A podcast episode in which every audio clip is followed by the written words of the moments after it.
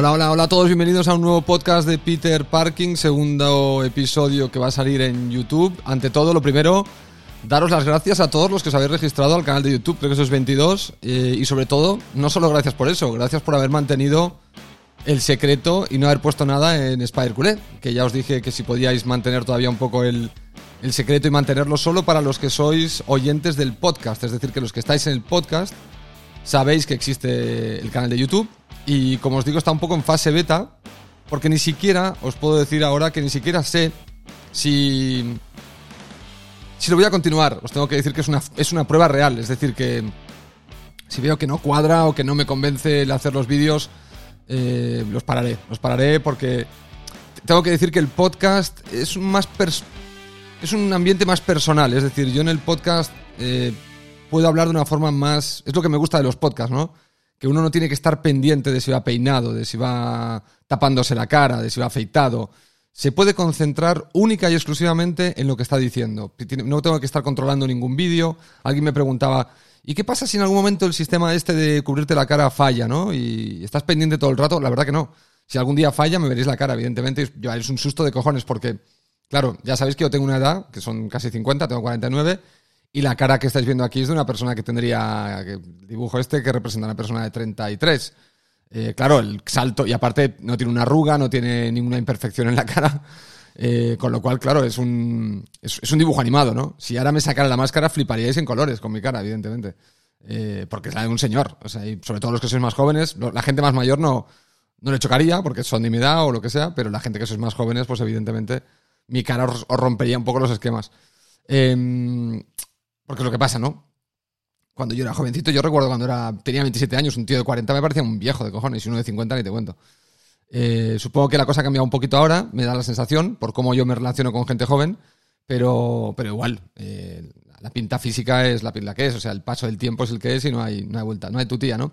Entonces el podcast tiene esta particularidad de que uno se puede centrar, tanto el que hace el podcast como el que lo escucha, se puede centrar solo en escuchar. Por eso me parece que para temas largos, para temas mm, temáticas más que requieren más pensamiento, que requieren más eh, no sé, eh, tiene otra otra historieta el podcast y creo que bueno, vamos a ver cómo funciona el, canal de YouTube, pero me parece que, eh, no, quiero decir que va a pasar, pero fácilmente podría quedar en, una prueba, ¿no? Y me sabe mal porque habréis visto la introducción que tiene, que tiene hoy el vídeo, que la ha hecho Jimmy Knows. Por cierto, muchas gracias, Alberto. Sabéis que Jimmy es una empresa que se dedica al diseño gráfico y que es la responsable del look del logo de Spider Culé, de su cabecera, de la entrada de los vídeos y también es responsable del look de Peter Parking, tanto el podcast como el canal de YouTube, la cabecera, como las miniaturas de, que irán aquí en los vídeos, el pequeño loguito que está en mi perfil de Peter Parking aquí en YouTube y ahora también la, entrada que habéis visto en este vídeo, para los que estáis en el podcast no la habéis visto, pero bueno, hay una entrada chulísima, parece de Marvel, eh, que la ha hecho Alberto, de Jimmy Knows. Como digo, siempre lo ha hecho todo por la cara, o sea, no le he pagado nada. Así que si queréis ir a visitar su página web, eh, para mí sería una forma de compensarle en caso de que alguno de vosotros necesitarais diseño o tuvierais una empresa o algo y, y estuvierais buscando un diseñador gráfico de, alto nivel, pues evidentemente os recomendaría Jimmy Knows, ¿no? Porque vamos, yo creo que lo que, lo que me ha hecho a mí para los dos canales, tanto Spider Culé como Peter Parking es de un nivel eh, acojonante. O sea, no sé cuánto tendría que haber pagado para tener este tipo de trabajo hecho, ¿no? Y teniendo en cuenta que estos son dos proyectos que no dan dinero prácticamente. El, canal de YouTube está dando ahora 300, 400 euros al mes. Em, que lo estamos invirtiendo en el canal, básicamente. Lo estamos invirtiendo en los sorteos y en, micros y en, en luces y mandangas, ¿no? Cascos. todo lo que veis un poco está, está financiado por vosotros que, veis el canal y tal, ¿no? Eh, bueno, vamos a tocar los temas de hoy. Vamos a ver, eh, vamos a empezar con lo que sería el consultorio. Recordar para todos aquellos que sois nuevos o que estéis escuchando en otras plataformas que en Anchor, eh, si buscáis anchor.fm barra peter-parking, tenéis la opción de mandarme audios de un minuto, tipo WhatsApp, que luego yo los reproduzco aquí. Y, y bueno, si queréis hacerlo, me podéis pedir los temas a través del sistema de comentarios en YouTube y también me lo podéis pedir a través de de los audios. Hoy voy a repasar un poco algunos audios que quedaron colgados de la otra vez. De hecho, hay un usuario que manda muchos y no por ello le voy a penalizar, al revés, voy a, voy a ponerlos porque manda, está ahí al pie del cañón y me alegro que tenga tanto entusiasmo con el, con el canal y le dejé algunos colgados de la, de la vez anterior, así que voy a, voy a contestar esos audios que tiene de la vez anterior y unos nuevos que me ha mandado y uno nuevo también que ha llegado de otro usuario. Y luego pasamos al tema de hoy, que es el tema del transgénero, la transexualidad en el deporte y cómo yo creo que está afectando sobre todo y está perjudicando, perjudicando, ¿cómo, cómo decir perjudicando? Perjudicando, sí, perjudicando a... Es que aquí, aquí, aquí nos vamos a liar, ¿eh? Nos vamos a liar en el sentido de que creo que la mayoría de gente la va a entender, pero la gente muy susceptible se va se va a, joder. Vamos a definir, vamos a dejar las bases cuando hablemos de este tema, vamos a definir que yo me refiero a hombre y a mujer en base a dos cosas principales. Una, sus cromosomas, XXXY, es decir, que XX sería mujer y XY sería hombre, y sus genitales. Eh, su capacidad reproductiva. El otro día alguien me decía, el hombre también tiene capacidad, capacidad reproductiva. No, el hombre no tiene capacidad reproductiva. El hombre tiene capacidad de hacer que la mujer tenga capacidad reproductiva, pero no tiene la capacidad él mismo de la, de la, reproducción. Es decir, un hombre no puede irse a una clínica a que le hagan reproducción asistida, por decirlo de algún modo. El hombre sí puede entregar su semilla, si queréis, para, para que una mujer sí pueda tener reproducción asistida. O sea, que el hombre no tiene capacidad reproductiva, la mujer sí.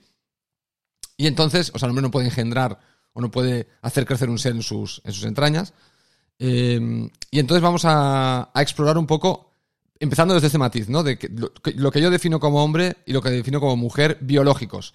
Eh, luego, a partir de ahí, hay otras, otras consideraciones que son de otra índole, pero para entendernos, hombre y mujer se refiere cromosoma XXXY, órganos reproductivos y capacidad de, de, gestar. Eh, lo digo por esto porque donde yo veo el problema con el transgénero o la transexualidad es en el deporte femenino, es decir, cuando hemos hecho la categoría mujer eh, y hombre en base a cromosomas y en base a una genética y aún base a una biología de nacimiento, ¿no? una, eh, biología heredada. Explicaré un poco por qué creo que se hizo esta división entre hombres y mujeres. Intentaré explicar un poco eh, la historia del deporte femenino muy resumido, muy, muy, muy, de forma muy breve. Y, y, luego un poco por qué la transexualidad y el cruce está generando un problema para el deporte femenino, no para el masculino, solo para el femenino. Y cómo es curioso que en la sociedad donde estamos intentando proteger o elevar a la mujer a un estatus de total igualdad, eh, no solo en el papel, sino en la práctica, porque estaremos de acuerdo que en los países occidentales en el papel ya lo tiene desde hace años, quizá en la práctica es donde podríamos tener un debate de si la mujer ha conseguido o no la igualdad, eh, que yo creo que sí, ya os lo digo, yo creo que sí, pero es evidente que hay una serie de condicionantes biológicos que hacen que la mujer y el hombre pues sigan teniendo diferencias, igual que entre el grupo de hombres también hay diferencias, entre el grupo de mujeres, entre el grupo de niños, todos los grupos tienen diferencias, no hay un grupo totalmente homogéneo, somos todos bastante heterogéneos. Dentro de que en realidad somos más homogéneos que heterogéneos, es decir, somos más parecidos todos que diferentes. Pero tenemos suficientes diferencias entre todos para crear un ambiente bastante heterogéneo y, heterogéneo y de desigualdad.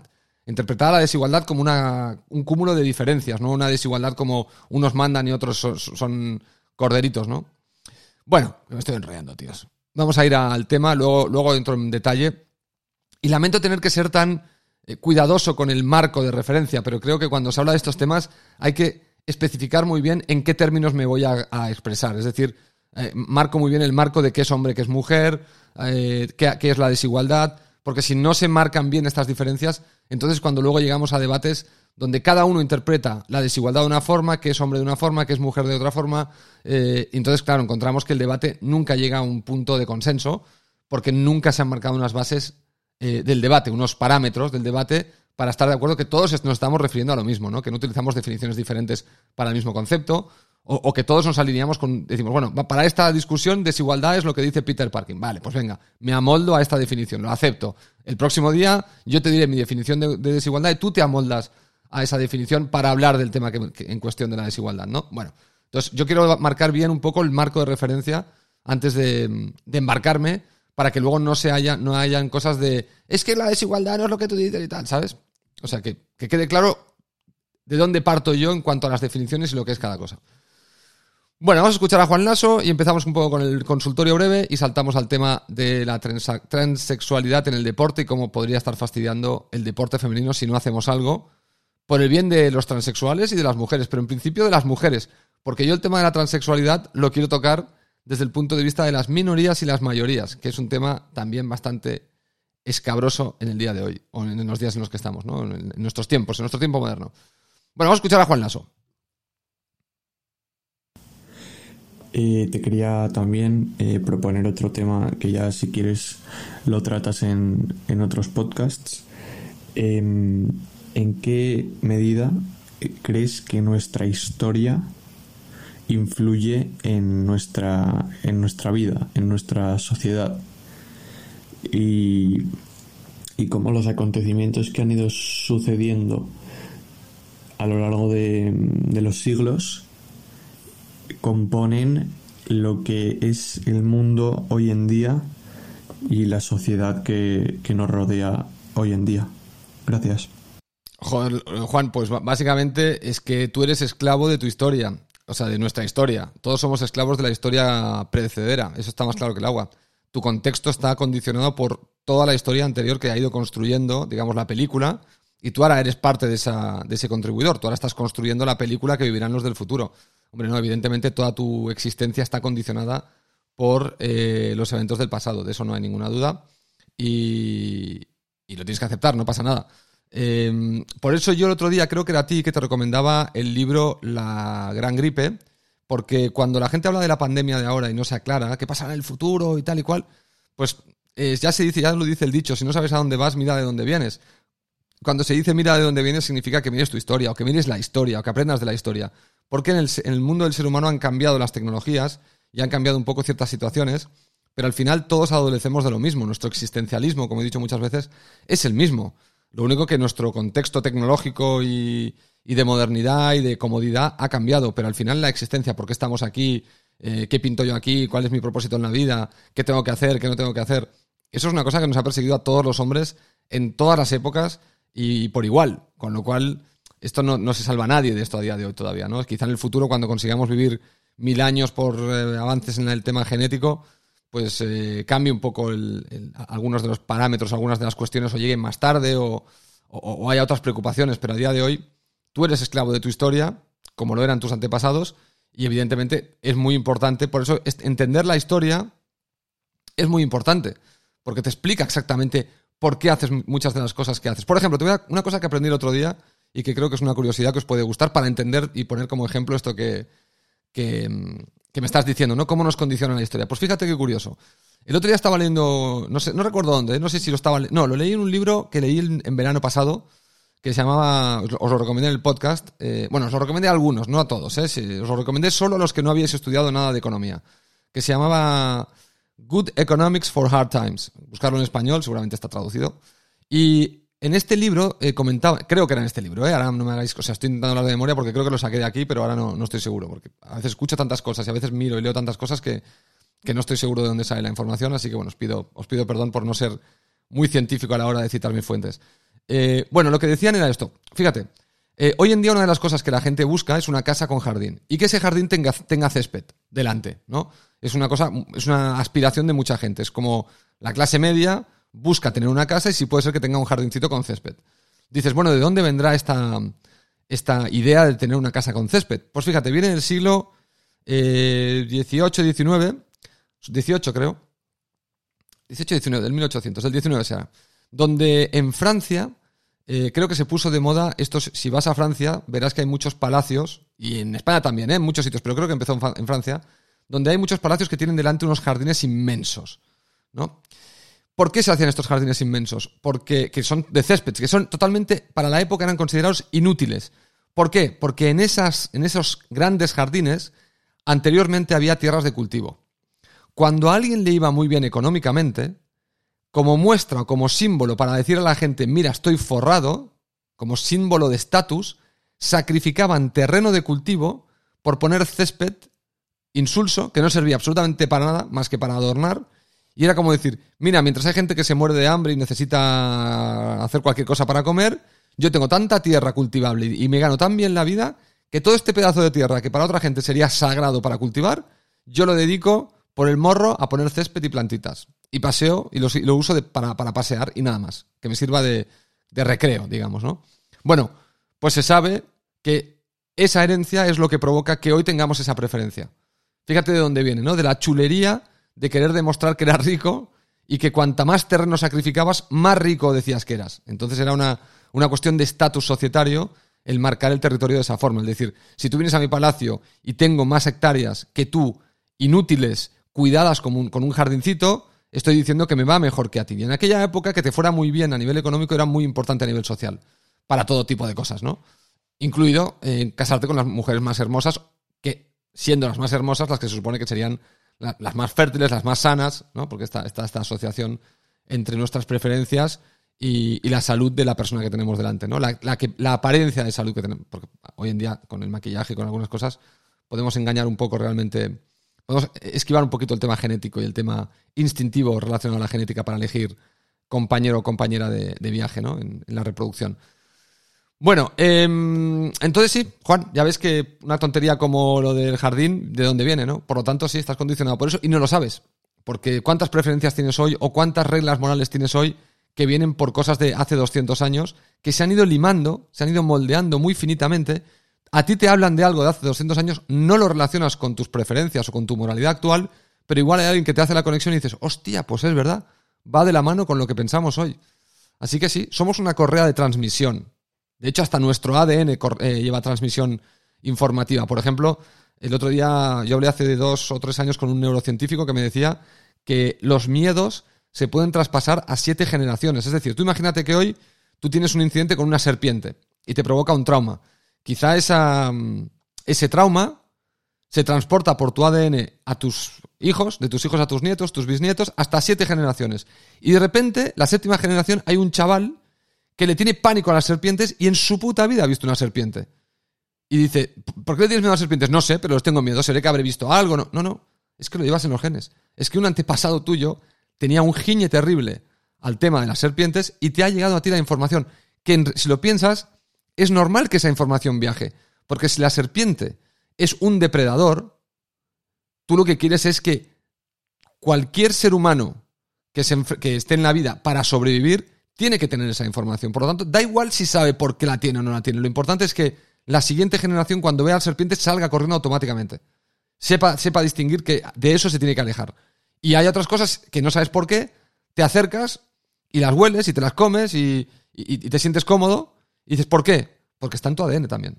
Porque hay cierta información instintiva que viaja en tu ADN y que incluye, en cierto modo, eso es información instintiva en tu ADN que te activa ciertas emociones de forma automática para que tú reacciones y hagas algo. Así que fíjate, si la historia te condiciona la vida, o sea, es que es brutal, te la condiciona desde lo biológico inclusive, porque esto ya se sabe ahora eh, con neurociencia, y te lo condiciona por, por todos los usos, por todas las moralidades y todas las cosas que hacemos de preferencias y, muchas de las cosas que elegimos a día de hoy y que creemos que es una elección libre y porque, ay, yo soy el, centro del universo y resulta que estás ultra condicionado por tu contexto y por tu pasado, que esto ya lo he dicho muchas veces también en, este podcast.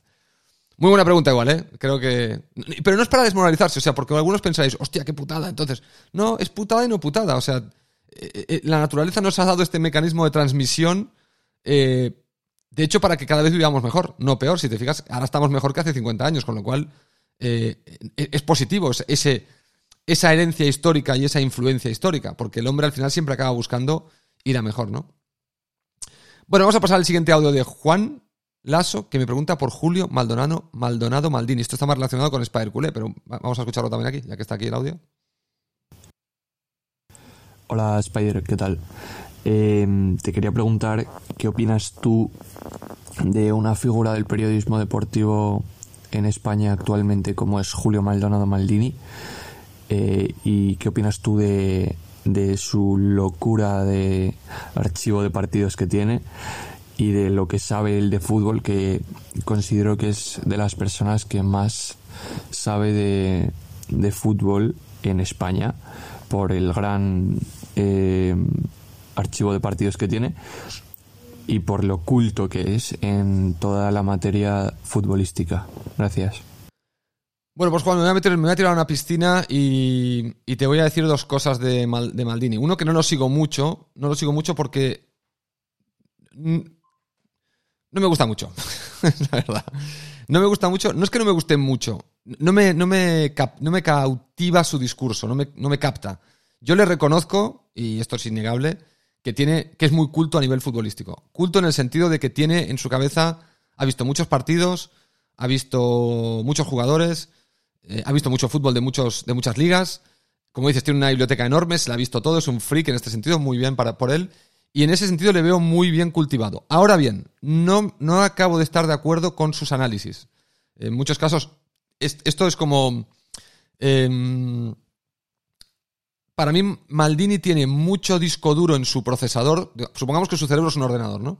Eh, su cerebro tiene mucho, mucho disco duro, pero tiene una CPU, un chip que no es muy bueno analizando. Desde mi punto de vista, ¿eh? Ojo, desde solo mi punto de vista. Eh, a muchas veces le he escuchado y no he estado de acuerdo con el análisis que él ha hecho de algún jugador o de alguna situación o de algún partido o de lo que estoy viendo yo en el partido. Pero también es verdad que él se dedica a esto y que también si yo, y soy muy consciente y, lo, reconozco, que cuando no estoy en cuando estoy en desacuerdo con Maldini, porque le oigo y digo, mm, no, no, no estoy viendo lo mismo, en mi cabeza se enciende una luz roja y me dice, acuérdate que él es mucho más experto que tú, que tú tienes esta percepción de que su CPU no es tan buena como la tuya, ¿no? Porque tú eres capaz, tú tienes menos información en la cabeza, pero parece que procesas mejor el análisis del partido. Desde mi punto de vista, claro. O sea, desde el ego, del, yo, ¿no? Eh, pero siempre tengo un huequito donde digo, mm, pero existe la posibilidad de que seas tú el equivocado, ¿sabes? O sea, que te tienes que, igual te tienes que tragar que tú no estás, que en realidad él tiene el CPU correcto y tú seas el que lo tienes negativo, ¿no? O sea, que soy muy consciente de este detalle, pero es verdad que a nivel entonces engancharme a él no me produce enganche. O sea, esta sensación que tengo de que no analiza bien, eh, no siempre, ¿eh? no, es que siempre falle, no es que siempre estemos en desacuerdo, pero muchas veces lo digo y, es como que me quedo como, mm, no estoy viendo lo mismo, no, no, no, O hablo de un jugador, de su, de cómo es, de sus atributos y, digo, mm, no, no estoy viendo eso. No veo lo mismo que tú, ¿sabes? Eh, creo que, por ejemplo, Piani, es uno de los... Hablaré hoy de Piani en Spider eh, es uno de los, por ejemplo, de los jugadores con los que hemos tenido desacuerdo con Maldini cuando lo fichó el Barça, ¿no? Él creo que dijo que era un muy buen fichaje, yo dije que era una mierda de fichaje. Eh, así que bueno, eh, bueno no, estoy enganchado a Maldini, le reconozco la categoría que tiene, evidentemente, y dentro de lo que es el periodismo deportivo es un crack, eso está clarísimo, pero hay algo en él que no me atrapa. no, no, no consigo, he visto alguno de sus vídeos, no consigo verlos, no consigo quedarme mucho tiempo en sus vídeos.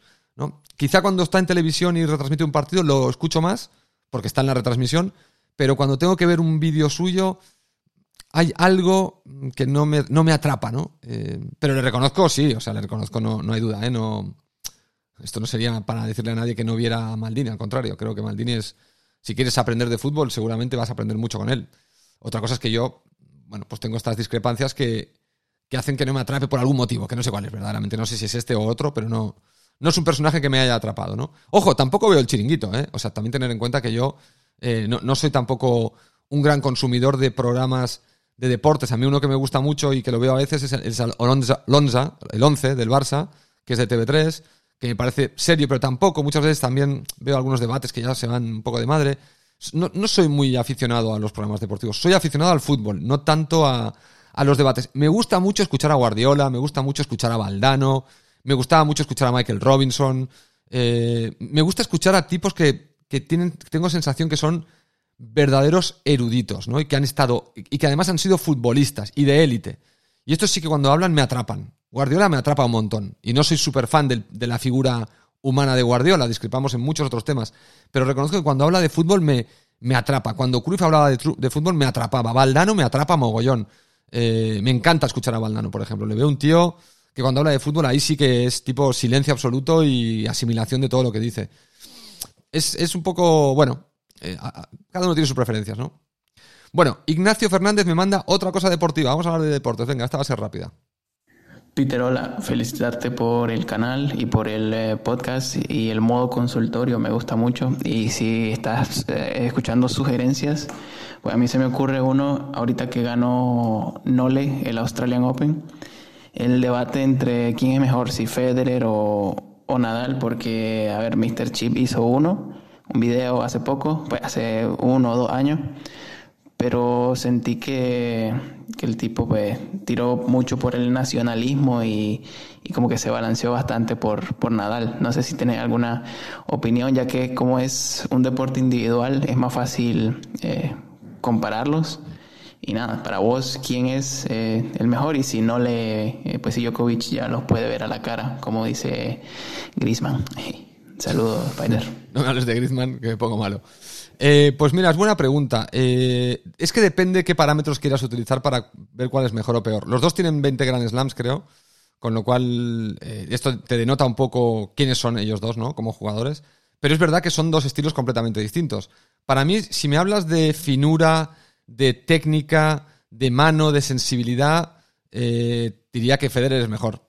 Si me hablas de fuerza bruta, de mentalidad ganadora, de incluso técnica, ¿eh? porque a Rafa Nadal parece que solo sea músculo y correr, pero Rafa Nadal tiene algunos golpes y, bueno, si miras en YouTube, de una exquisitez y una técnica brutales, con lo cual te diría que creo que a nivel eh, purista es mejor tenista Federer. O sea, a nivel puro, puro y duro, eh, Federer es más, más puro, ¿no? En, en el estilo. Es más como, como si respetara más el, la tradición tenística de cómo se debe jugar al tenis. Y Rafa Nadal es más una fuerza bruta de la naturaleza que un poco ha roto un poco los esquemas de... Es como una especie de boxeador, ¿no? Eh, Nadal es un tipo aguerrido en el tenis, mentalmente muy duro, indestructible, de veces a veces eh, mentalmente. Con lo cual, yo soy de los que cree que si me tienen que decir, como pasa con Messi y Cristiano Ronaldo, ¿no? Diría que Federer es un poquito mejor que Nadal, pero a mí me atrapa más Nadal. Es decir, He visto más partidos de Nadal que de Federer y cuando se enfrentan, evidentemente quiero que gane Nadal, ¿no? Eh, bueno, digo, evidentemente, bueno, sí, es del Real Madrid, me jode un poco que sea del Real Madrid, pero, pero bueno, por hecho, el hecho de ser español, pues tengo una. Y aparte, bueno, es de las, Islas, de las Islas Baleares que están delante de Cataluña, yo qué sé, o sea, le tengo. Le tengo y, además, aparte que me gusta mucho su estilo, me gusta mucho. Eh, me gusta mucho su, look, me gusta todo, o sea, sí, o sea, Nadal. He visto muchos más partidos de Nadal. Si juega Nadal y lo dan por la tele, lo veo. Si juega Federer, depende. Depende con quién esté jugando. Pero Nadal, juegue contra quien juegue, lo veo porque Nadal me inspira más. Me levanta más adrenalina que Federer, por decirlo de algún modo. Y con Djokovic me pasa lo mismo. Creo que Djokovic es posible que sea un poquito mejor que Nadal. Por ahí estaría. O estaría en el mismo peldaño que Nadal. Pero no, no, me, no me atrapa Djokovic. O sea, Djokovic es un jugador que no me atrapa como me atrapa Nadal o Federer. Para mí estaría el tercero en disputa. Así que ese sería un poco mi diagnóstico. Yo no sería categórico con decir que uno es muchísimo mejor que el otro, dos tíos con 20 Grand Slams, con los torneos que han ganado después de los Masters 1000 y todo. Es que no, no, se, no se puede. Están muy igualados en victorias entre, entre ellos. No sé si de hecho Nadal tiene más, pero bueno. Eh, la finura la tiene Federer y la fuerza la tiene el otro. Los dos tienen fuerza y finura también. O sea, es que no es que no tengan el otro atributo, sino que lo tienen un poquito más destacado que el otro, ¿no? Es decir, los dos son fuertes mentalmente, los dos son fuertes físicamente, aunque Federer no lo parezca, y los dos son finos con la raqueta. Pero Federer tiene un poquito más de finura que Nadal y Nadal tiene un poquito más de fuerza mental y física que Federer. Y este sería un poco el diagnóstico que haría de estos dos, eh, de estos dos individuos, ¿no? Bueno, vamos a mm, Juan Lasso, otra vez. Lectura, a ver, son dos audios de lectura. Hola Spider, ¿qué tal? Bueno, te quería preguntar eh, que yo sinceramente es un tema que creo que es interesante y es bastante bueno para debatir.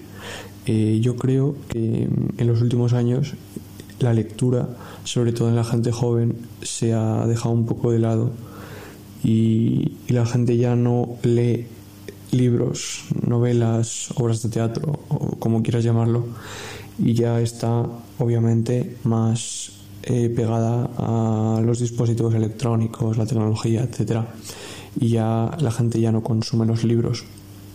¿En qué crees o en qué medida crees que está perjudicando eso a la sociedad de, hoy en día? Muchas gracias. Bueno, yo siempre he dicho que si quieres aprender de un tema, tienes que irte a fuentes de información robustas y sólidas y que te den una explicación bien eh, elaborada de la situación para que entiendas bien la problemática y que entiendas que no hay verdades absolutas en casi ninguna situación. Eh, hoy en día la gente no lee y es cierto que si quieres saber algo sobre un tema, y de hecho hoy yo voy a hablar de un tema que es del, del tema de la transexualidad en el deporte, y tengo pendiente un libro, que ya os diré cuál es el nombre porque ahora no me acuerdo, de hecho, a ver, te puedo mirar el móvil quizá, lo tengo aquí guardado en mis favoritos. Eh, ah, no, que lo tengo apagado. Bueno, lo tengo apagado para que no me llamen y me rompan la concentración con el podcast. Eh, bueno, entonces la lectura es, fundamental para entender temas complejos. Si, realmente hay un tema que te interesa, por ejemplo, supongamos que te interesa mucho el tema de los trans, igual no, o del feminismo, tienes que leer algunos libros, pero tienes que leer algunos libros de diferente índole, no solo eh, gente que está a favor o en contra, tienes que leer un poco de los dos, o intentar buscar a alguien que sea neutral y te aporte un poco esa literatura donde te referencia fuentes de varios, de varios puntos, de varios ángulos, y te da una perspectiva globalizada de la, de la problemática que te interesa, ¿no? Si solo entras en YouTube a escuchar al individuo que dice lo que tú ya crees que es correcto, pues evidentemente te vas a polarizar, porque entras en lo que se llama la cámara del eco, de echo chamber, que se dice en inglés, y lo único que vas a hacer es reforzar tu idea, porque solo vas a escuchar a gente diciéndote eh, que tu idea es la correcta. Entonces, cuando pasa eso y no retas tu idea, no entras en pensamiento crítico, y cuando no entras en pensamiento crítico, entras en este bucle donde solo lo que tú piensas es la verdad total, porque no tienes capacidad ya de escuchar, no, no eres capaz de registrar lo que dice el otro lado, que es lo que vemos mucho en, esta sociedad actual, ¿no? Cuando hablamos de temas de, de, transexualidad, de feminismo, de machismo. Yo ayer, por ejemplo, estaba viendo el debate de, del, de por ejemplo, de la violencia de género aquí en España, eh, y, yo, hablándolo con Mary Jane, que a Mary Jane no le gusta un poco mi posición, pero claro, yo le decía, es que yo no estoy seguro de si hay violencia de género, definida como violencia de género. Por ejemplo, ¿hay violencia racista? Sí, yo considero que sí hay violencia racista. ¿Por qué? Porque la violencia racista es cuando un ser humano golpea a otro aleatoriamente por ser de otra raza. Es decir, que le da igual que sea eh, Juan o Manuel, el primero que pilla. O sea, no, es que tenga una agenda de ir contra Juan o contra Manuel, sino que pilla al primero que es de esa raza. Eh, cuando hay violencia de género, yo no veo que el hombre que pega a su mujer pegue a otras mujeres aleatoriamente en general. Entonces, claro, eso me hace pensar, ¿le pega porque es mujer o le pega porque es su pareja? Y entonces, claro, eso cambia el matiz de la explicación cambia un poco todo, ¿no? En cambio, cuando hablamos de, violencia racista, eh, estamos hablando de que te puedo pegar a ti, o sea, si tengo tres negros delante y soy racista contra los negros, puedo pegar al negro 1, al 2 y al 3 independientemente. Quizá según cómo me pille el día o cómo se me cruce, no voy a hacer una distinción entre uno u otro. En cambio, la violencia machista, por ejemplo, eh, sí distingue sobre a quién pegas. Eh, no estás pegando a todas las mujeres o a cualquier mujer o eres una persona, pegas solo a tus parejas. Claro, por la misma regla de tres, las estadísticas dicen que las mujeres agreden más a sus hijos que los hombres. Esto hace que haya una, una ¿cómo se diría? Una, no machismo, pero una violencia de género o una violencia de, no sé, ¿cómo se diría? De infancia, no sé. Una violencia relacionada que es solo de mujeres contra niños y que es sistémica y que, y que es, solo porque son niños. No tiene ningún sentido. O sea, la mujer que, maltrata o que pega a sus hijos es porque son sus hijos, no va pegando a, otros niños. O sea, no es que tenga algo contra los niños y va por la calle esperando la oportunidad para cazar a uno y pegarle, solo pega a los suyos. Esto genera una distinción muy. añade un componente, una, variable muy significativa a la ecuación que, que, hace que por lo menos tengas la duda de si le pega porque es niño o si le pega porque es su niño. ¿Le pega porque es mujer o le pega porque es su mujer en el sentido de que es su pareja, no que, que sea su propiedad? ¿no? Entonces, esto es un poco lo que en el Congreso el otro día aquí en España se hablaba de la violencia de género. La violencia de género sí que existe. Claro, yo tengo dudas, por ejemplo. Yo no digo que exista o que no exista, yo digo que tengo dudas. He leído varios libros, he leído varias definiciones y solo hacen que, acrecentar mi duda de si la violencia de género es realmente de género o es una violencia que está relacionada por la cercanía en la convivencia, por la sensación de eh, sentir que, que existe posesión, porque luego lees estadísticas y te enteras que en las parejas gay también se pegan entre ellos, que hay uno que agrede al otro. En las parejas lesbianas también lees que hay mujeres que pegan a la, a, la otra, en menor proporción porque son una población menor de parejas. Eh, pero el número también es significativo. Sin embargo, esto no se considera violencia de género. Si una mujer pega a otra mujer, no es violencia de género. Si un hombre pega a otro hombre en, el ámbito de la pareja, no es violencia de género. Entonces, ¿por qué en esos casos asumimos que es la cercanía y en el caso de hombre y mujer asumimos que es el género? hay una inconsistencia. Yo creo que esta inconsistencia hay que debatirla, hay que hablarla, hay que tratarla. Pero en el Congreso se sigue hablando de... ¿Por qué traigo todo esto? Bueno, lo traigo porque hay que leer. Porque si, si te quedas solo con lo que dicen unos y otros, si te quedas con lo que oyes en el Congreso, solo te quedarás con que hay unos que dicen que no existe y otros que dicen que sí existe. Pero nadie entra a realmente... nadie rebobina y dice, vamos a ver un momento. ¿A qué nos referimos con violencia de género? ¿Cuál es la definición de violencia de género? ¿Qué otras violencias sistémicas por otro tipo de motivos existen? Las racistas, vale. ¿Se producen en los mismos, son la misma situación? Es decir, ¿se dan el mismo, los, mismos mecanismos? Y ves que no. entonces, ¿por qué la violencia racista y la de género es lo mismo? ¿Por qué es una, violencia tipificada? ¿No sería más una violencia eh, familiar, como dice Vox? Yo no soy votante de Vox, pero es lo que digo, yo no puedo estar siempre en desacuerdo con Vox porque sea Vox. O sea, si Vox está planteando, oiga, hablemos de un tema, porque igual nos estamos equivocando en el diagnóstico, y ojo, las medidas que se han puesto para frenar la violencia contra las mujeres, desde el 2004 que hay una ley integral de violencia de género, no han funcionado. No han funcionado porque las, las, las agresiones se mantienen a lo largo del tiempo. Con lo cual, desde 2004 a 2021, una ley que no frena es una ley estética. Por lo tanto, nuevamente hay que hablar para ver si realmente es un tema de género o es otro tipo de variable la que está impactando eh, en esta violencia. Porque otro, otro problema. Bueno, hay que leer, hay que leer. No, me enrollo más con esto, porque este podría ser otro podcast. Esto esto podría hablar en otro podcast. Hay que leer y hay que. En el mundo electrónico, Juan, tienes hoy. Yo me nutro mucho de podcasts. Hay podcasts muy interesantes por ahí fuera. Por ejemplo, si habláis en inglés, el de Joe Rogan, solo las versiones con científicos. o, con, o, con, científicos de ciencias sociales o de ciencias exactas, ¿no? Eh, investigadores. Son podcasts de tres horas. Evidentemente necesito varios días para escucharlos, pero los escucho. No te hace falta siempre leer. Hoy en día, por suerte, tienes charlas TED. Tienes, eh, tienes un montón de información. Y te diré una cosa. Hay dos factores cuando lees. Uno es leer y otra cosa es procesar. Hay gente que lee mucho y procesa muy poco. Hay gente que lee poco y procesa mucho. Eh, procesar es muy importante. Es decir, leer con conciencia de que estás leyendo, parando y diciendo y asimilando lo que acabas de leer y luego pensando sobre ello. No leer, cerrar el libro y olvidarte. Sobre todo cuando lees libros de información. Tienes que leer y levantar la vista y decir, hostia, lo que acabo de leer. O sea, que significa que esto va por aquí, por allá, o joder. Y, y hacer como una especie de, de, afianzamiento de ciertas ideas. Porque si solo lees por leer, eh, hay mucha, te digo, yo conozco mucha gente que lee mucho más que yo, que cuando luego razonan, son incapaces de encontrar la información en su cerebro porque la han acumulado toda sin ningún tipo de filtro. O sea, la, han metido toda en el cerebro, su cerebro no da, para más, entonces no pueden encontrar la información.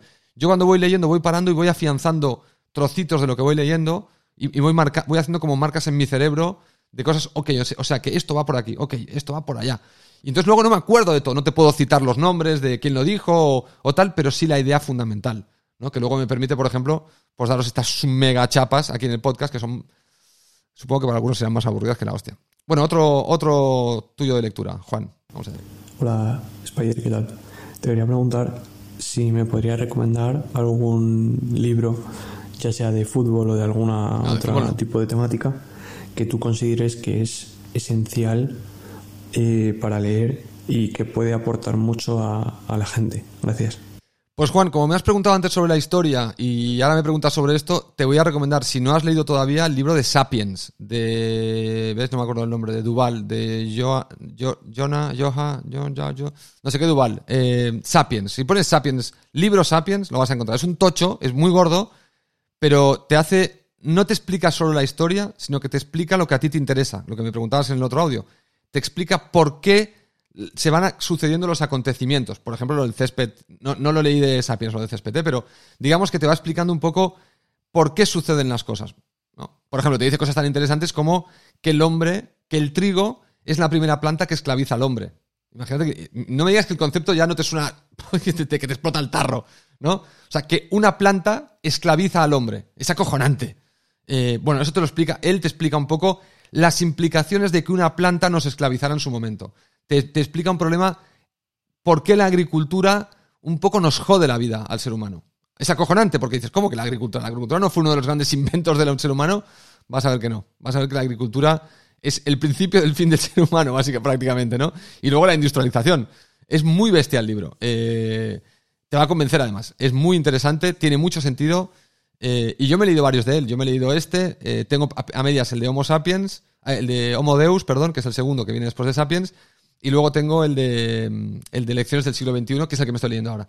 El de Homo Sapiens, el de Homo Deus lo dejé a la mitad porque es muy parecido al de Sapiens. Te recomendaría Sapiens, directamente. A ti y a cualquiera que no seáis muy de leer, porque yo creo que si te lees Sapiens, es posible que empieces a sentir eh, curiosidad por los. por los por los. Por los libros, de hecho. Bueno, y último audio, y empiezo ya con el tema de. Mm, no, este audio lo voy a dejar para el próximo día porque ya tenemos 39 minutos de podcast y esto se va a hacer infernal y quería hablar del tema de la transexualidad y el, y el, y el deporte. Bueno, para los que no conozcáis, la situación es la siguiente.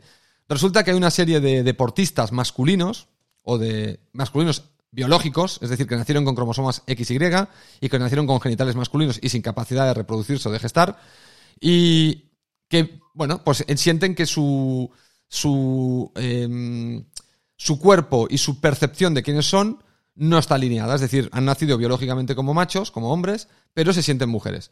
Entonces hacen, deciden hacer la transición a eh, sexo femenino a través de tratamientos hormonales, etc. Y al hacer esta transición y que la ley les reconozca como mujeres, pueden empezar a participar en eh, deportes femeninos. Y entonces aquí se plantea, lo que se está viendo en el deporte femenino es que empezamos a ver que muchas mujeres, muchos hombres que, son transexuales, que han transicionado a mujer, están batiendo todos los récords del deporte femenino, están ganando todos los torneos en los que participan y, están recibiendo lo que serían los patrocinios, las becas universitarias y una serie de factores apartando o desplazando a aquellas mujeres que han nacido XX, con genitales femeninos, con capacidad de gestar y de reproducirse. Bueno, ¿por qué es eh, eh, jodido este tema? Este tema es jodido porque, para empezar, hay una corriente muy fuerte en la que no se puede hablar de este tema. Esto es lo primero que, quiero mencionar, ¿no? Todo aquel que plantea esta problemática es un transfóbico y, no se le permite hablar y, es apartado un poco de la sociedad como, bueno, eres un... Seguramente también entonces odias a los gays y a los negros, entonces ya eres de todo, eres machista, ya eres de todo, ¿no? Porque así es como polariza hoy la sociedad el discurso diferente. O sea, el que no quiere, el que no comulga con un discurso de la manada o del grupo, luego hablando de que nos joden las manadas, ¿no? Bueno, pues entonces se te aparta, se te llena de etiquetas de connotación en, nuestro actual, en nuestra época moderna muy negativa y entonces quedas apartado y excluido, entonces tu voz se acalla y no puedes hablar nunca más. Eh, que es un riesgo que corro yo, por ejemplo, tratando este tema como lo voy a tratar, ¿no? Eh, que es con todo el respeto del mundo, pero tengo una opinión bastante clara del asunto. Entonces, Claro, aquí tenemos un problema que es eh, la ciencia. Evidentemente, la gente que está en contra del discurso que voy a hacer dice que la ciencia no dice tal cosa, pero la ciencia es clarísima a este respecto. Por más de que ellos lo digan mil veces, está comprobadísimo que una persona que nace varón tiene eh, más masa muscular, hasta un 30%, pulmones más grandes, hasta un 30%, un corazón un 30% más grande. Tiene mucha mayor potencia, aún si empieza a tomar, eh, si empieza a hacer una supresión de testosterona cuando ya llega la edad de la pubertad, porque en la pubertad la genética ya ha hecho su magia, en cierto modo. Ya te ha generado la masa muscular, la masa ósea, que también es un 30% superior de media en general. ¿eh? Habrá hombres que tendrán menos, habrá hombres que tendrán más. Bueno, hay toda una serie de atributos físicos que para el deporte, evidentemente, son beneficiosos y que te ayudan a competir. Eh, luego, en según qué deportes, hay más un tema de técnica, pero sobre todo en lo que son deportes que requieren fuerza, por ejemplo, los 100 metros lisos, los 200 metros lisos, los 400, levantar pesas, eh, la lucha, el boxeo, todo este tipo de cosas. Claro, eh, digamos que los, lo que se está viendo es una tendencia muy clara. Todos los hombres que transicionan a mujer y hacen supresión de testosterona, aún así, no solo ganan, es que destrozan los récords y destrozan a sus competidoras femeninas consistentemente. Es decir, si, no, si eso no te sirve de prueba de que algo pasa, de que esto no sucede al revés. Las mujeres que transicionan a hombres no compiten con hombres. De hecho, hay casos donde aún transicionando a hombre, aún declarándote hombre y empezando a utilizar testosterona, a estas mujeres que han transicionado a hombres las obligan a competir con las mujeres, a pesar de que han desarrollado una masa muscular exagerada porque van, en teoría, dopadas con mucha testosterona. Algo que una, mujer que no se declare hombre no podría hacer porque sería ilegal en, las disciplinas deportivas. Em, o sea, fijaros que no. Una mujer que se convierte o que, transiciona a hombre no compite con los hombres. Y aquellas que lo intentan tampoco dan el corte para poder competir, porque quedan. no, tienen la capacidad aún eh, chutándose testosterona o aún haciendo las, los tratamientos de testosterona para desarrollar masa muscular. No es suficiente porque su herencia genética, biológica, de corazón, pulmones y masa ósea, aunque sí recibe un cierto beneficio por la testosterona en esa parte, sobre todo en la muscular, no es suficiente para llegar y competir con la élite de la élite de los varones, que son los hombres que han nacido con el mejor corazón, el mejor eh, pulmón, los mejores músculos, la mejor masa ósea y todas las condiciones que además, además de ser hombres, además son la élite de la élite de los hombres, ¿no? Los que han recibido de, la herencia genética han recibido lo mejor, no pueden competir. Eh, por lo tanto, eh, bueno, pues entonces ya solo esto te debería indicar eh, un poco la situación, ¿no? De que evidentemente impacta el sexo o, o si has nacido XX o XY, si has nacido hombre o mujer. Impacta a pesar de que hagas supresión de testosterona. Porque, repetimos, en un lado vemos unas victorias apabullantes y en el otro lado vemos que no, hay que no pueden ni competir, ni siquiera pueden llegar a niveles mínimos profesionales. Porque hay otros hombres que, bueno, sin ser muy buenos, aún son mejores por la potencia física. Esto es un hecho que creo que es irrefutable. Esto no, no se puede debatir, por más que hay gente que quiere eh, tergiversar y doblar el, debate no se puede debatir. Es evidente que alguien que transiciona de hombre a mujer tiene una ventaja física considerable, importante, y que a veces hace que si se esfuerza igual que la mujer, no hay forma de que la mujer gane. Pero es que en algunos casos no tiene ni que esforzarse tanto como la mujer para aún así seguir ganando, ¿no? Eh, esto es un problema. Esto es un problema para las mujeres. Pero también es un problema para los transexuales que hacen la transición. Porque decirme una cosa.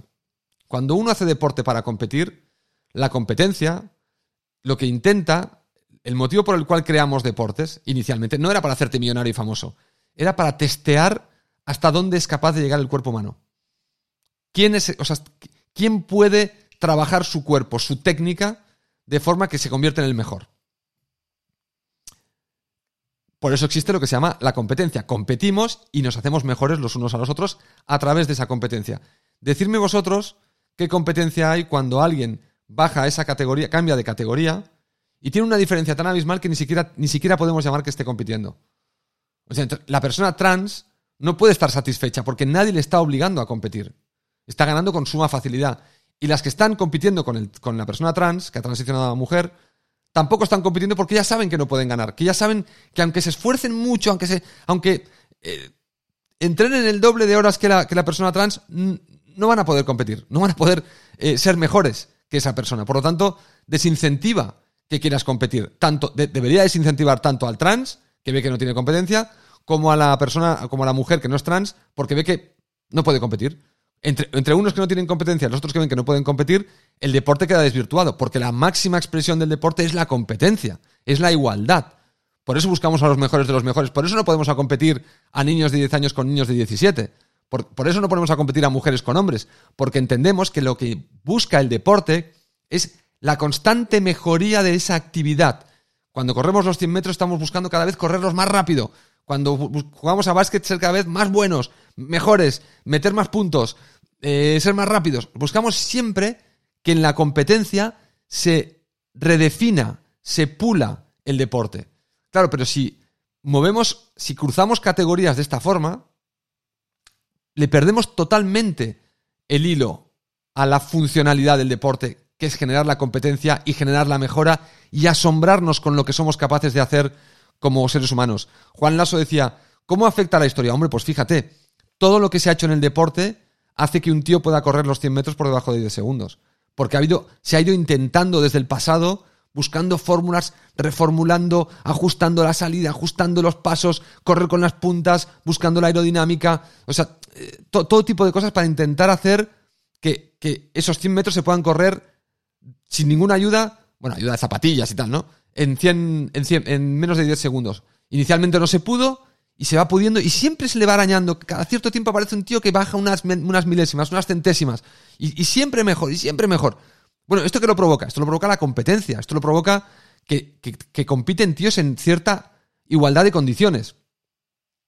Y por eso hemos hecho ciertas categorías. Las categorías en boxeo se hacen por peso, eh, hemos dividido hombres y mujeres, y esto es muy importante porque se ha hecho, porque, repito, volvemos a olvidarnos del fundamento. Cuando tenemos estos dilemas, por ejemplo, cuando aparece esta, esta problemática, cuando aparece la problemática de la violencia de género, cuando aparece la problemática de, de la transexualidad y yendo al tema de, de, de cruzarlo con las mujeres biológicas, ¿no?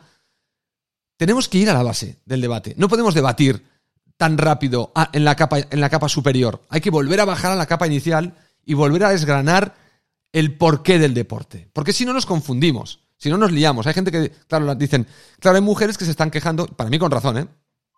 de que pierden becas. Porque claro, ahora compiten, por ejemplo, el otro día leía un caso de una chica en Estados Unidos que era, que era la campeona de Connecticut, de un estado de Estados Unidos. Y la chica ha abierto una campaña y una, y una demanda contra el estado de Connecticut por el tema este que os voy a contar. Bueno, ella era la campeona del estado y, bueno, en, en- tiene 17 años y ahora iba a competir para poder llegar al torneo nacional, o sea, al torneo de Estados Unidos, no solo del estado. Y para eso tenían que, solo, iba, solo van las dos primeras de cada estado, las dos primeras mujeres de cada estado. Bueno, de repente en su estado aparecen dos chicas transexuales, o sea, dos hombres que han transicionado a mujer, para competir en su prueba, en la prueba que ella hacía, que eran los 100 metros y los 200 metros lisos.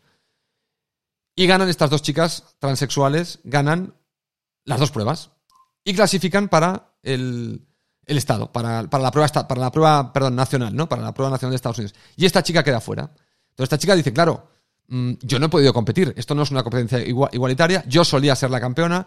Yo estoy preparada para ser la campeona. De hecho, quedo tercera. O sea, que si no hubiesen estado estas dos chicas, hubiese quedado primera. Y entonces pierde el ir.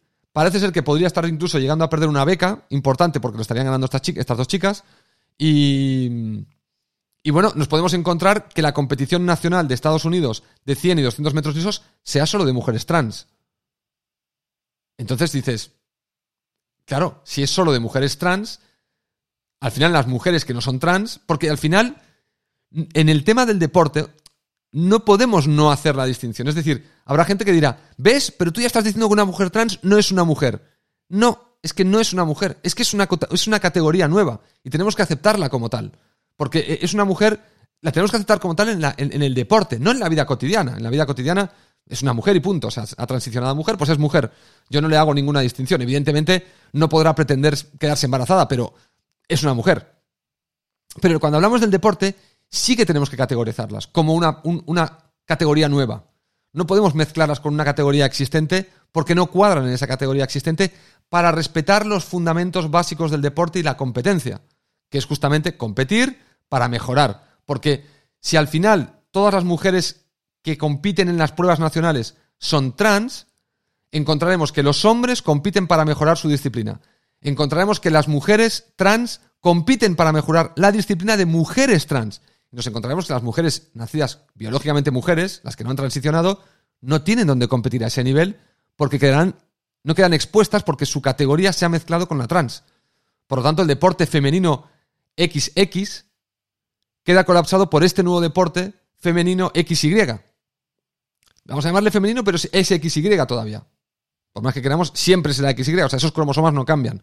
Hasta que, la, hasta que la ciencia no sea capaz de cambiar esos cromosomas y convertirlas completamente en mujer y que puedan, que, les, que se les cambie el órgano sexual, les salgan ovarios, los testículos suban, se, se conviertan en ovarios, el pene se convierta en vagina y les salgan los pechos y, y se conviertan en XX y pierdan masa muscular, masa ósea, testosterona y hagan toda una reconfiguración celular, eh, tendremos que tener en cuenta que esa categoría es categoría femenina XY.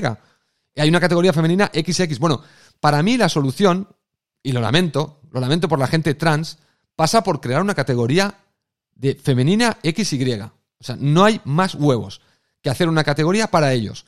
¿Quieren competir? Sí, pero tendremos que tener una categoría para la gente trans. Inicialmente no habrá muchos atletas, pero quizá con el tiempo sí. Pero lo importante es que compitan entre ellos entre, la gente de su categoría, con sus atributos, porque así es como ellos sentirán que hay competencia, así sentirán que compiten, que pueden mejorar porque están compitiendo con igualdad, las mujeres seguirán teniendo su espacio, las mujeres XX, pues vamos a llamarlo así, en, en, los hombres no habrá que hacer hombres XY y hombres XX, porque repito, los hombres XY, perdón, los hombres XX ni compiten, no pueden ni competir con los XY, con lo cual ahí se, acabó el dilema, que eso es parte de, la situación, ¿no? Se ha luchado mucho para la igualdad de la mujer. Se ha luchado mucho para que la mujer tenga espacios como los del hombre, el deportivo.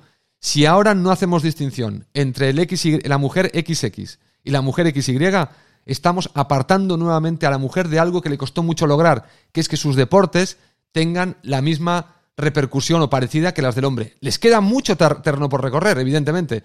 Y también tienen que reformular y reconstruir sus deportes, porque también os digo una cosa. El otro día alguien me comentaba Os lo comento en otro, en otro podcast porque se acaba el tiempo. me, acordaré, no os preocupéis, os hablaré de este tema que es el tema del fútbol femenino eh, y cambiar sus medidas. Bueno, entonces, lo siento mucho, pero aquí hay que crear una categoría que sea mujeres XY y permitir que haya una competición para este grupo de individuos porque tienen derecho a competir. Para aquellos que creen, hombre, claro, es que tú los quieres discriminar en, una, en una competición más chiquitita y menos, y menos llamativa. Sí, lo lamento, pero sí. ¿Por qué? Porque es que son minoría son una gran minoría. Yo no puedo fastidiar a una gran mayoría por una minoría. Yo tengo que intentar que las minorías tengan, no tengo que intentar, tengo que asegurar que tienen los mismos derechos y oportunidades. Pero lo que nunca puedo hacer es, por darle beneficio a una minoría, fastidiar a toda una mayoría. Hay que encontrar un equilibrio y la minoría tiene que entender, tiene que asumir que es minoría y que ser minoría tiene, tiene sí, tiene una problemática tiene una problemática clarísima. Por ejemplo, y esto, a ver, la frustración es muy fácil de, entender. Mi canal ahora de Peter Parking en YouTube tiene 22 suscriptores. Eso es una minoría. ¿Se tiene que reconfigurar todo YouTube para satisfacer a mis 22 suscriptores? No. No tendría sentido. Mis 22 suscriptores y yo asumimos que somos minoría, yo asumo que no gano un puto duro con este canal y no pasa nada. Y me busco la vida por otro lado. Y entiendo que tengo que saber lidiar la frustración de que no siempre pasa todo lo que yo quiero. Bueno, cuando eres minoría, entiendes que estás en minoría. Cuando yo voto un partido político que no sale, yo asumo que las políticas que se van a aplicar en mi país no son las que he votado yo, porque soy minoría. Vosotros imaginaros, no sé, la gente que vota, que ha votado los últimos que han votado a Ciudadanos, ¿no? Eh, claro, dirían, hostia, es que claro, yo nunca gobierno, en algún momento me tienes que dar el gobierno a mí. No, porque eres minoría, hijo mío. Eh, y la minoría tiene un, tiene, tienes la problemática. Hay que intentar que tú tengas los mismos derechos, oportunidades, que, que puedas competir. O sea, ¿qué, qué, es derechos y oportunidades? Que puedas competir pero siempre y cuando sea en igualdad de, condiciones. Por lo tanto, lo que hay que hacer es crearte la categoría eh, mujeres XY para que puedas competir, para que tengas el derecho a competir.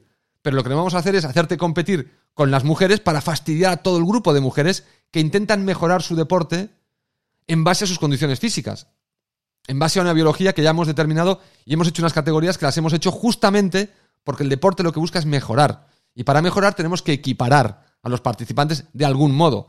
Tenemos que buscar una forma de que sea equiparable. Por eso creamos unas Olimpiadas para gente con discapacidades o con, o con problemas físicos. Les falta una pierna, etcétera, ¿no? ¿Por qué, ¿Por qué no les hacemos competir con los demás? Porque no tendría ningún sentido. Porque entendemos que tienen una, un condicionante que les hace no poder competir para fomentar los valores del deporte, que es la mejoría constante de las habilidades humanas haciendo una actividad que ese es el fundamento del deporte. Por lo tanto, mm, este tema hay que tratarlo y hay que tratarlo de base. Es decir, la gente que debata sobre este tema, que no empiece a debatir en la capa alta. Es que tenemos los mismos derechos, es que no. Sí, sí, tienes los mismos derechos, pero eres minoría. En el fondo, eres minoría. Y yo lo lamento. Eh, esto no lo vas a cambiar. La minoría siempre tiene que lidiar con la frustración de que muchas cosas que pasan no son las que ellos quieren es así, tienen que encontrar otras vías y otras formas de encontrar el, contento, por decirlo de algún modo, ¿no? Y las mayorías tienen, pues, sí, una serie de beneficios por ser las mayorías. Es que, es que no se puede evitar, es que no, no, eh, no hemos encontrado una metodología mejor para mejorar al máximo número de gente. Esto es como aquello del, del tren, ¿no? del dilema de la vía de tren, que hay un tío tirado en una vía de tren, en una bifurcación, y en la otra hay 10 tíos eh, tirados en la vía de tren. ¿Dónde llevas el tren? Que mate al 1 o que mate al 3. ¿no? En principio, bueno, vas a por el 1. Excepto que te digan, bueno, pero el 1 es tu padre. Hostia, mm, entonces por el 10, ¿no? Ya, pero entonces tiran ya, pero aunque sea tu padre te jodes. Eh, vamos a por el 1 porque ahí hay 10 padres en lugar de 1. O sea, ¿entendés dónde voy, no? La minoría tiene esa jodienda que tienes que. A veces tienes que tragar con cosas que son una putada, pero no queda más remedio. Porque no podemos fastidiar a. Repito, el, mundo transgénero femenino es un 0,03% de la población, un 0,3%, es, bajísimo. Claro, tú no puedes fastidiar a toda la población femenina, XX, como yo defino femenino, eh, por eh, dejar que los, las mujeres XY compitan en, las competiciones femeninas. Hay que crear su categoría y sí, no será tan popular al principio, habrá menos atletas, habrá menos gente, eh, bueno, como pasa con las Paralimpiadas, como pasa con muchos deportes que son minoritarios y eh, estos deportes, pues la gente los sigue disfrutando. O sea, hay gente que juega, yo por ejemplo de niño jugaba al hockey patines y no era un deporte mayoritario. Y pues te jodes, pues no le da pelota a nadie al hockey patines. Bueno, pues los, profesionales del hockey patines saben que tienen que trabajar de, otra cosa, además de, jugar a hockey patines. Pues te jodes. O sea, pero ¿y, qué? Pues nada, pues si te gusta el hockey, te da igual. Pues si te gusta competir, pues te da igual competir en un estadio con mil personas que con 10 y te dará y lo mismo competir contra 300 que contra 100 pues si, o contra 10. Pues si tu carrera es directamente una final porque solo hay 8 mujeres eh, XY en tu competición, bueno, pues se puede incorporar en las Olimpiadas en la categoría trans y es una carrera, no quita mucho espacio, se aprovecha el espacio donde está toda la audiencia, te van a ver millones de personas porque te van a colar entre la competición masculina y femenina, masculina X y, XY y femenina XX y, y ya está, se puede encontrar una fórmula. La fórmula actual no funciona. Y la fórmula no actual no funciona porque nos estamos cargando el deporte femenino, que le ha costado mucho llegar a donde ha llegado. Nos estamos cargando el deporte femenino XX. ¿eh? Pues claro, porque yo no estoy diciendo que una persona que transiciona no sea una mujer. Es una mujer, pero es una mujer XY. Eso no lo va a cambiar. Y, en, muchos ámbitos de la vida no hace falta hacer la distinción XY, pero en muchos otros ámbitos sí. Por ejemplo, aquí en España ahora se quiere poner en el carnet de identidad que el género sea el que decida cada uno y me parece a mí que eso es un error. Yo creo que para eso que en el carnet ponga los cromosomas con los que naciste, porque si tú tienes un accidente de coche y no se te puede determinar qué sexo eres, igual hay un problema médico a la hora de atenderte. Por, lo tanto, saber el sexo biológico es algo muy importante. Y no tiene por qué ser eh, dañino para las personas trans que se les identifique como trans. Porque el problema no es que se les identifique como trans o no. El problema es que les aceptemos como seres humanos. O sea, no, que esté escrito en un papel. Es que yo quiero ser mujer y quiero que la gente diga que soy mujer. Vale, eres mujer, pero sigues teniendo XY. Lo importante no es si eres mujer o no. Lo importante es que yo te respete como ser humano. Y te trate bien. Y te acepte. Y si, y si tienes competencias para hacer un trabajo, no te discrimine porque eres trans. Y no me asuste el hecho de que seas una persona que nació con un cuerpo pero se siente que es de otro. Eso simplemente es educacional a la población, no el poner etiquetitas para que nos sintamos todos mejor. Porque, repito, esos son cambios estéticos. Creo que estamos avanzando muy bien en la parte de aceptar a la, transexualidad.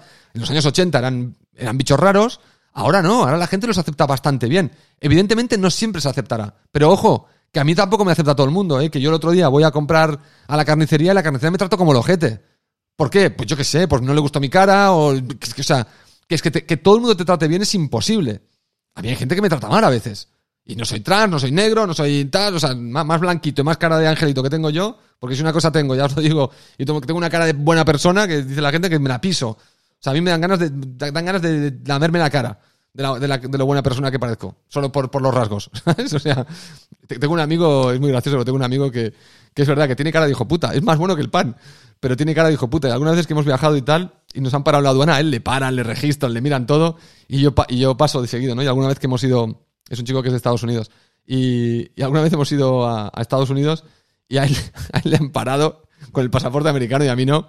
Y siempre me mira y me dice, eres un cabrón. Él me dice a mí, eres un cabrón. Con esa cara de bueno que tienes, no te para ni Dios. Y yo tengo una cara de hijo puta, me para todo el mundo y soy de este país. Es muy gracioso, tío. A veces, ¿ves? Y, lo que digo, ¿no? Pero aún así, aún teniendo cara de buena persona, ha habido gente que me ha tratado mal. No, no es que tengo una cara tipo que es la llave de que todo el mundo se descojone y me trate súper bien, ¿no? Pero, pero sí que es verdad que tengo una cara amigable. Y sí que es verdad que mi amigo tiene una cara como de malo de película. Yo tengo como la cara del, del novio bueno, ¿no? Del, del, hijo que todas las madres quieren para su hija, ¿no? Y, pero que la hija no quiere porque la hija quiere al malo, al, cara de cabrón. Eh, pero luego, claro, para otras cosas, el cara de cabrón pues lo pasa mal y el, y el cara de buena persona pues lo pasa bien, ¿no? Eh, yo a veces le querría cambiar, digo, si yo creo que los cara cabrones folláis más que los, los que tenemos, tíos, eh, cara de buena persona, los que tenemos cara de buena persona follamos una mierda. Porque las tías quieren malotes, nos tenemos que hacer los malos adrede. A veces somos malos, pero incluso tienes que esforzarte en ser más malo porque tu cara dice que eres buena, a pesar de que estás haciendo algo malo. Y dicen, ay, mira qué mono, qué, qué majete que es. No, no, tío, que estoy haciendo algo malo, coño, que soy malo. Así que bueno. Bueno, mm, esta es mi opinión sobre el tema de la transexualidad y, el deporte femenino. Hay que solucionarlo porque veo, veo, veo una problemática. O sea, veo una. Si, si dejamos que escale, si no lo paramos, nos podemos encontrar con que el fútbol, el deporte femenino sea un deporte femenino XY, no un deporte femenino XX. Y estamos en la época en la que queremos ayudar a las mujeres a la igualdad, a ese gran grupo de mujeres XX, y resulta que ahora vamos a, fastidiarles por no saber encajar, no saber encontrar una solución para el grupo de mujeres XY. Lo que hay que hacer es encontrar una solución para el grupo de mujeres XY que no fastidie al grupo de mujeres XX. Y yo creo que es posible. Si es que lo peor es que es posible. Es posible. Lo que pasa es que hay que tener los cojones de hablar del tema de, la base. No empezar a hablar desde puntos de vista eh, que no tocan porque se enreda el debate, ¿no? el, debate, el debate está verdaderamente muy enredado porque, repito, nadie va a la base de la temática que se tiene entre manos, ¿no? Bueno, este era el tema para hoy. Me guardo para el próximo el tema de la violencia de género. Lo voy a tratar en más profundidad, que seguro que os interesa. Eh, porque, porque el otro día eh, aquí en España hubo la charla en el Congreso y, y de hecho hubiese sido un buen tema para el podcast, el podcast de hoy también. Eh, así que lo voy, a, lo voy a tocar. Porque me, me jode un poco no poder debatir de verdad las cosas con respeto. O sea, que no todo sea... Eh, porque yo tengo dudas de si hay violencia de género y las puedo argumentar estas dudas. Y lo hago con todo el cariño del mundo porque yo no quiero que a ninguna mujer ni a ningún hombre le, agredan físicamente, que ya automáticamente seas un machista y un... Y un no sé, alguien, alguien indeseable en la sociedad, ¿no?